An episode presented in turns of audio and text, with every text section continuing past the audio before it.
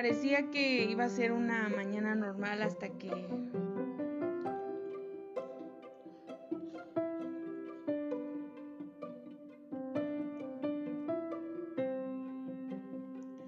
Hola, ¿qué tal? Bienvenidos a este experimento sonoro que se llama podcast, donde hablaremos sobre los videojuegos en el aula.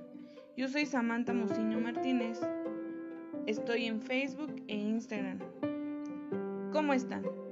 Bienvenidos a este mi primer episodio de podcast. Espero me puedan acompañar al punto donde quiero llegar.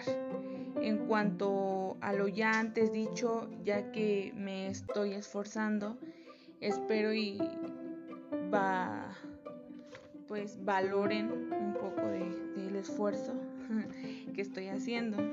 Em, Aquí estoy invirtiendo gran parte de mi tiempo em, y estoy tratando de producir una buena calidad. Y bueno, creo que no hace falta decirlo nuevamente, pero eh, es bueno mantenerse en casa, Obviamente pues los que puedan, yo sé que no todos tenemos la facilidad de quedarnos, pero pues los que puedan. Por esto de la, de la contingencia, no sé realmente hasta dónde hasta dónde sea posible esto, así que manténganse a salvo. Lávense muy bien las manos, y no salgan tanto. Y pues obviamente como todas las redes sociales, su sana distancia. Eso es muy importante y bueno, sin, más preámbulos, eh, comencemos con, con esta plática sobre los videojuegos en el aula.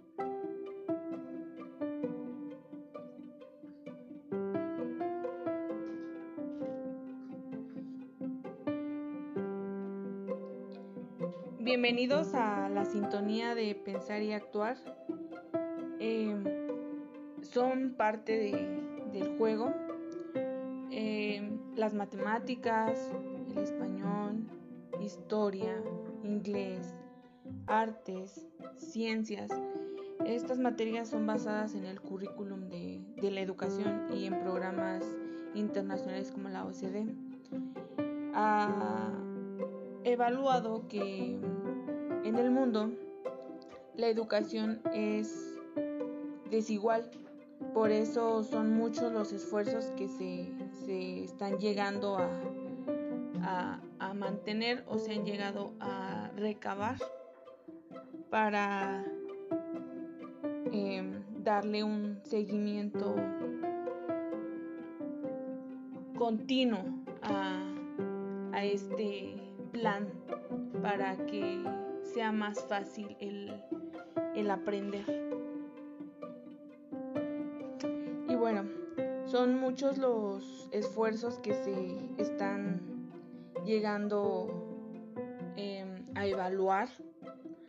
Acabo de invertir en las capacitaciones para, para docentes, escuelas más autónomas, buscando experiencias en plataformas como las de los videojuegos para que sean aún más divertidas, con juegos gratuitos en los que los niños puedan intentar una y otra vez de resolver un tema de, aprendizaje. Em, haciendo dinámicas que retan a seguir porque las cosas demasiado fáciles eh, pues aburren. Cada quien decide lo que quiere aprender, em, donde se busca analizar em, un comportamiento de los usuarios. Por ejemplo, em, canalizar un juego donde alumnos, ya sea a nivel básica, este, tengan la capacidad de resolverlo con el juego. ¿A qué va todo esto? A que muchas veces no llamamos la atención del estar con un pizarrón y estarlo explicando una, dos, tres, cuatro. Puede ser más dinámico, donde el alumno se interese, donde el alumno pueda pues tener más dinámica, más participación sobre todo y, que obviamente retenga pues el aprendizaje. Em, generalmente eh, el juego eh, apoya a, los maestros y, a los docentes, ya que es un material que propone distintas maneras de aprender, porque pues jugando piensas y actúas, como, como ya lo decía hace un rato. Em, mucha gente se cuestiona o muchos em, padres de familia, maestros, directores, ahora cómo, cómo se aprende en la actualidad con, con los videojuegos.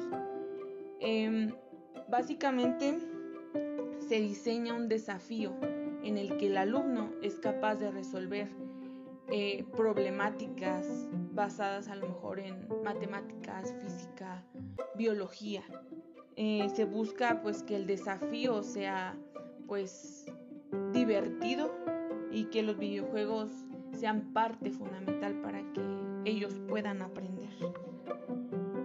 La, manera que tiene el cerebro de, de aprender es pues prácticamente y efectivamente que, los niños aprendan las cosas más difíciles jugando.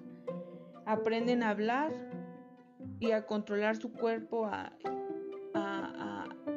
tal forma en la que puedan socializar y no se compriman de acuerdo a las necesidades que tiene cada materia y obviamente cada alumno. Los profesores de, lengua se, quejan de que los jóvenes ya no saben hacer eh, resúmenes en vez de ser un poco más em, apocalípticos y pensar que la nueva generación son todos tontos. Em, es más probable que, algo estén haciendo mal. No creo que, sea parte del alumno. Em, creo que hacer que el alumno sea más dinámico te permite la facilidad de que ellos retengan y obtengan más información. Un ejemplo vago, em, podrías decirle al alumno, em, haz este texto, escribe 10 tweets, escribe 10 WhatsApp, escribe 10 MS hablando sobre el tema y pues realmente es algo dinámico y algo que pues todo con todo el tiempo están. Entonces lo hacen enseguida, no toman ni tanto tiempo y yo siento que es más productivo. Em, ningún niño jamás yo en lo particular he escuchado que digan yo no sirvo para los videojuegos. El placer que da el juego es un objetivo, es una consecuencia del desafío. El videojuego de cada nivel te enseña una regla y te enfrenta a un desafío para el cual tienes que aprender a utilizar las reglas que, que ya utilizaste, pero de una manera nueva. Y es ahí donde puede que el conocimiento no sea fijo. El conocimiento está en constante construcción, obviamente.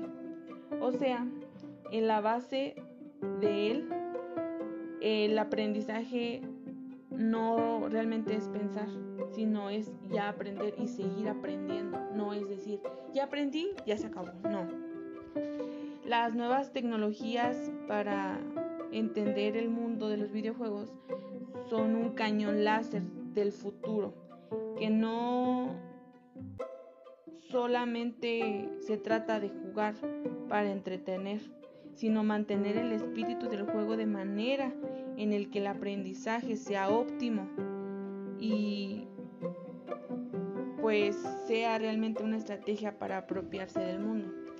Y pues básicamente de eso se compone gran parte del uso en el aula de los videojuegos, que tanto maestros, alumnos, directores utilicen estas plataformas para llegar a un aprendizaje más, pues más óptimo. Y pues ya vámonos, eh, el tiempo vuela y pues bueno, pueden seguirme en, mis redes sociales, Facebook, Instagram, como Samantha Musiño Martínez.